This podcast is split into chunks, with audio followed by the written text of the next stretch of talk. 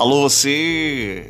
Que alegria poder estar com você aqui no podcast Café com Bíblia, com o pastor Leonardo Santana.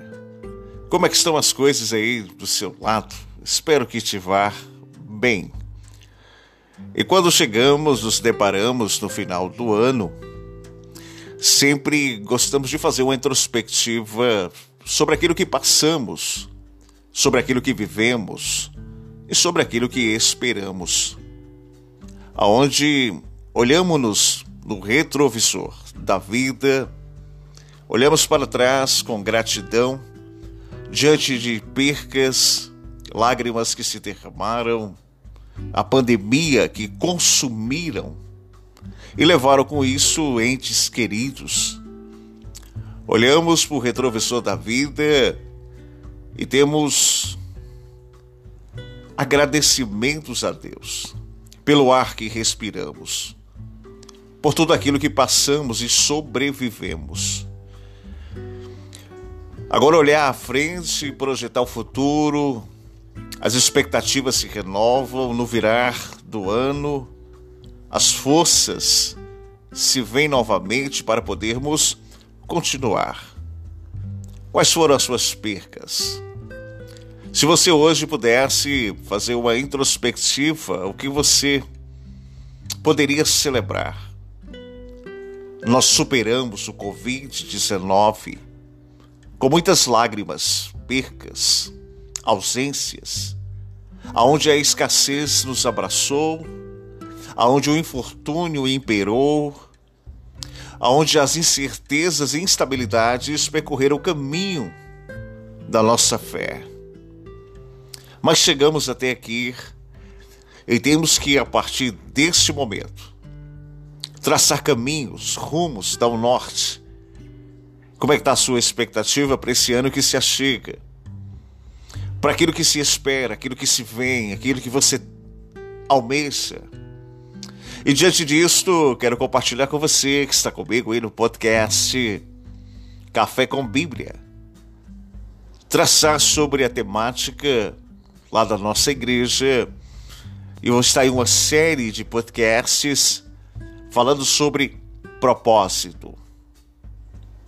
Qual é o seu propósito no ano de 2022? O que você almeja? O que você planejou ou planeja para que essa força se renove na virada desse ano que se achegue? E eu quero convosco falar um pouco sobre a vida cristã e sobre o propósito. Qual é o seu propósito?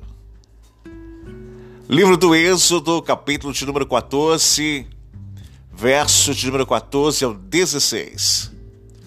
O Senhor pelejará por vós e vós calareis. Então disse o Senhor a Moisés: Porque clamas a mim, diz aos filhos de Israel que marchem. E tu, Moisés, levanta a tua vara, estende a tua mão sobre o mar e fende-o, para que os filhos de Israel passem pelo meio do mar a seco. E o Senhor pelejará por vós, mas não é tempo de você murmurar sobre aquilo que perdeu atrás, mas criar expectativas à frente. Então, por isso, vos calareis. E disse o Senhor a Moisés: Por que clamas a mim? Você já tem um propósito. Você já tem um norte, um objetivo, um caminho. Diga aos povos de Israel que marchem. A perseverança sobre o objetivo e sobre aquilo que eles almejam, porque já deliberei. Diga a eles que somente marchem. E tu, Moisés, como líder, como vara de autoridade, projeta sobre aquilo que é obstáculo natural diante dos vossos olhos, bate sobre o cajado nas águas e ele vai se abrir, fenda-o, para que os meus filhos possam passar com os pés secos.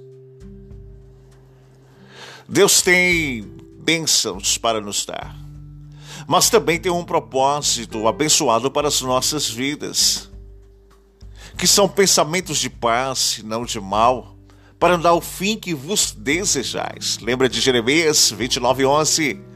Contudo, este propósito só pode acontecer quando buscar-me-eis e me achareis quando buscardes de todo o vosso coração. Jeremias 29, 13. Muitas das vezes não entendemos o propósito de Deus para nós, não é isso? E ficamos lutando consigo mesmo e às vezes e às vezes em vão.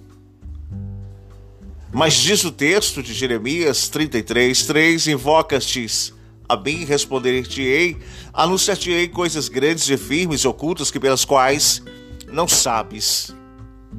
O povo de Israel teve muita dificuldade para entender e aceitar o propósito de Deus sobre as vossas vidas. Este texto, que pela qual fazemos menção no prefácio do meu falar, um texto conhecido, já divulgado pelas mídias e os filmes de Hollywood sobre a travessia do mar, o povo de Israel tinha muita dificuldade. Viviam reclamando, a murmuração, e eles têm prazer em ver o crente reclamando, o meu e o teu adversário. Quando Deus traça propósitos, caminhos, mesmo diante dos obstáculos naturais, o que temos que fazer é obedecer. O que temos que fazer é acreditar. O que temos que fazer é sobre a fala que o líder nos dá, que o Pai nos orienta. Porque o Pai ele é provedor, direcionador, protetor, e quando o Pai ele direciona, o que temos que somente é crer. Porque a autoridade, a vara, está sobre as mãos daquele que lidera. E sobre o obstáculo que está sobre as nossas frentes, a responsabilidade que pela qual ele tem é de abrir o mar para que eu e você podemos passar. Este é o propósito. Estamos em peregrinação. Não podemos, neste tempo imediato, com imediatismo nos consumismo, nos consumindo, não podemos ficar estacionados, paralisados, nós temos que romper, chegar à terra prometida. Mesmo que os obstáculos tentem ofuscar os nossos olhares, mesmo que podemos estar em piarote, em becos sem saída, mas a fé nos motiva e o nosso Pai líder nos orienta. Vai chegar um momento que o mar vai se abrir. Você tem um propósito: chegar à terra prometida. Mas aprendendo o propósito de Deus. Desde o seu nascimento, Deus teve um propósito especial sobre a vida de Moisés. Ele foi tirado das águas, nome esse que ele tomou-se para si quando ele voltou à casa de Faraó com a sua idade de oito anos de idade que pela qual a princesa arremeteu-se ao encontro para com ele às margens do Nilo, quando este foi largado à beira do caminho, que pela qual as donzelas desciam para se banhar com a princesa.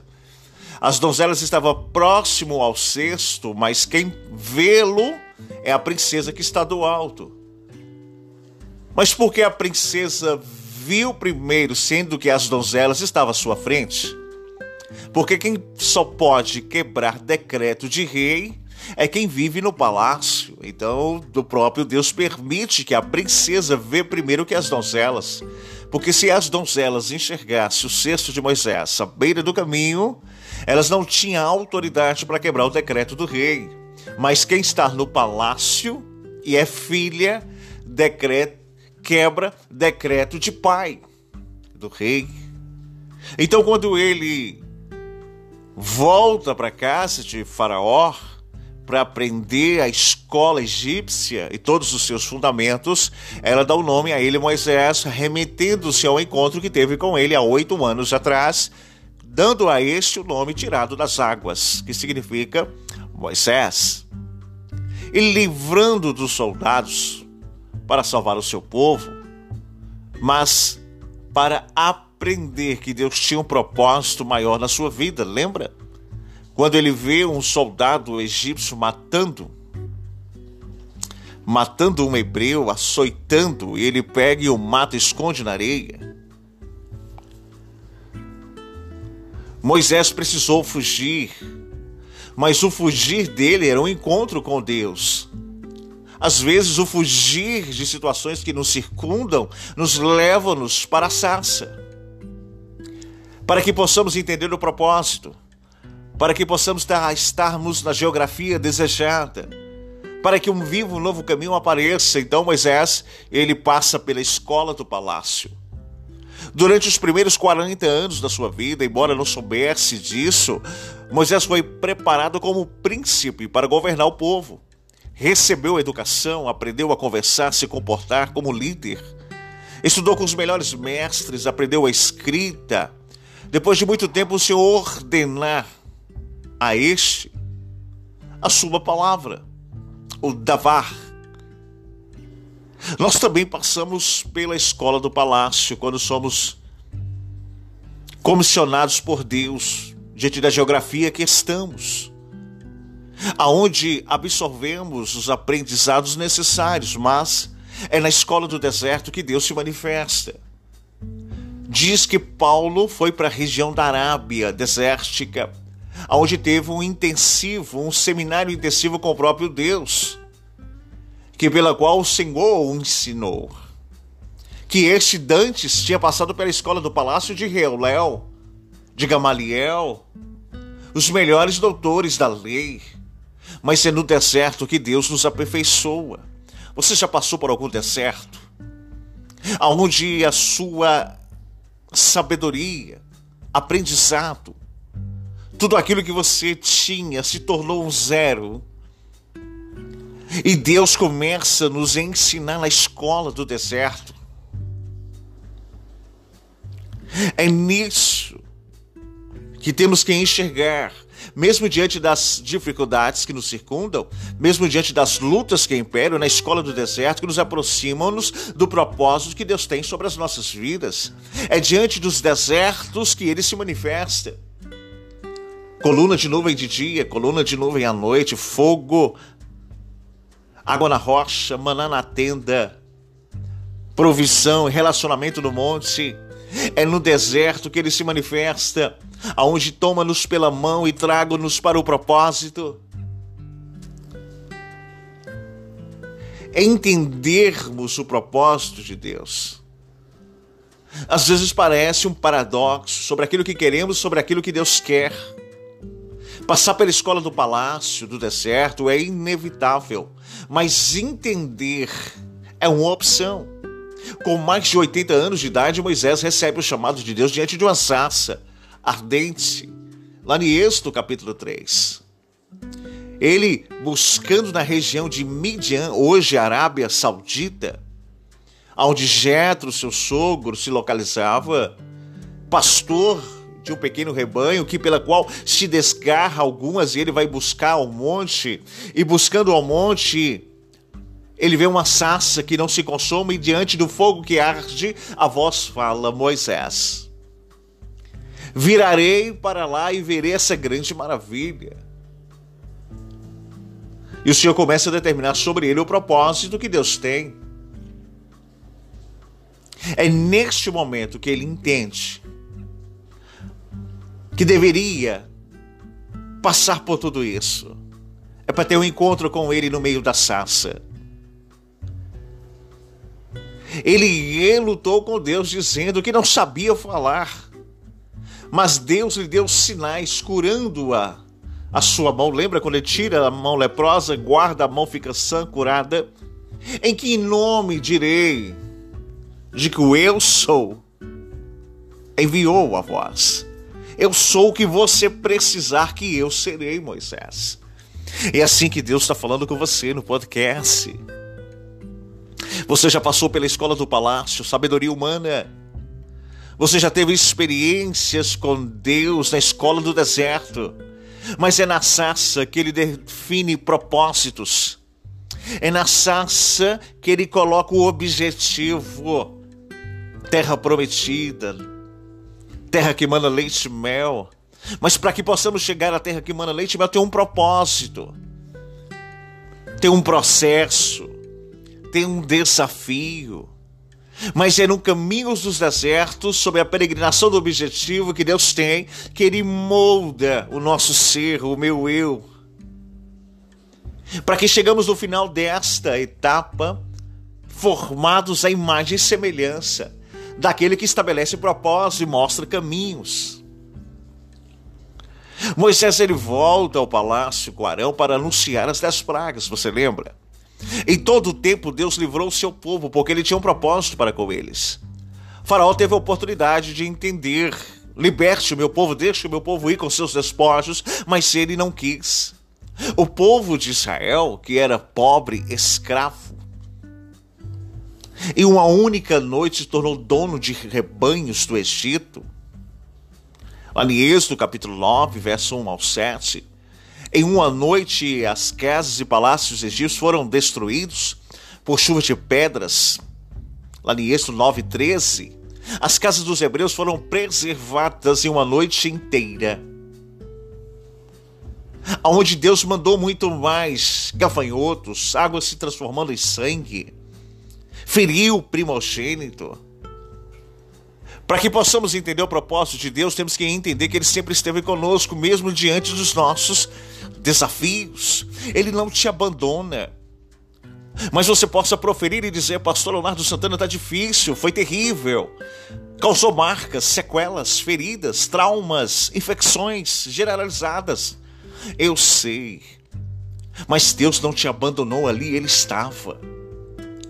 Porque o Pai não te deixa, porque Ele te ama, porque eu sou um filho amado do meu Pai. E foi na cruz do Calvário que Ele morreu por mim e por você, para direcionar caminhos, para traçar propósitos, para que alcançamos objetivos. Você tem aceitado o propósito de Deus? Depois que Moisés entendeu o propósito de Deus para com ele, deixou de ser um homem fraco, irado, para viver plenamente a vontade do seu Senhor. Ele enfrentou tudo, voltou para o Egito, conduziu o povo a Canaã. Se não tivesse compreendido e aceitado, não teria condições de suportar que tudo a este enfrentou. Ei, você é mais forte do que você imagina, você é mais forte do que você pensa. Mas você possa proferir e dizer, Pastor Leonardo Santana, estou aqui eu no podcast. Mas como aceitar o propósito de Deus? Com oração e atitude de fé. É isso que Moisés fez a cada situação, a cada momento. Primeiro ele orava ao Senhor contando o que acontecia, depois agia com a autoridade dada por Deus. É a vara. Em perigos a ser perseguidos por Faraó diante do mar. Moisés orou ao Senhor e Deus colocou como uma coluna de fogo de dia, uma coluna de nuvem à noite para guiar. Para ele entender que Deus estava com eles. Há momentos que Deus se manifesta para trilhar caminhos mesmo que você se depare diante das águas amargas de Mara. Mesmo que diante de momentos de fome no deserto de Sim. Quando os alimentos que você trouxe do Egito se acabou e o povo murmurou. Moisés orou novamente, o Senhor, o Senhor mandou chover à porta deles o manar. A palavra manar significa o que é isso? É diante da peregrinação que a, água brota da rocha. Em Êxodo 17, verso 1 a seguir.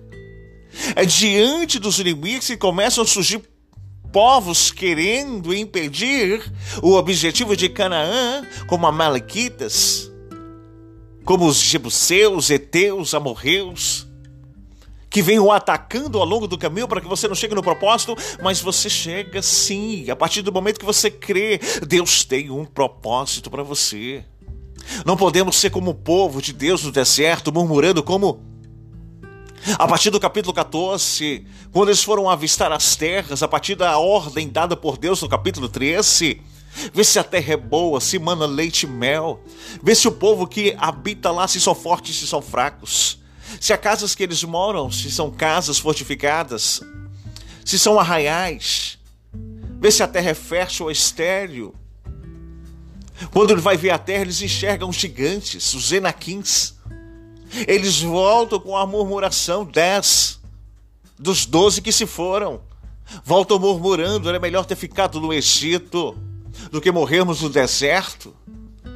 Mas 24 horas depois chega Josué e Caleb. Josué chega 24 horas depois. E traz sobre as suas mãos frutos, romãs, figos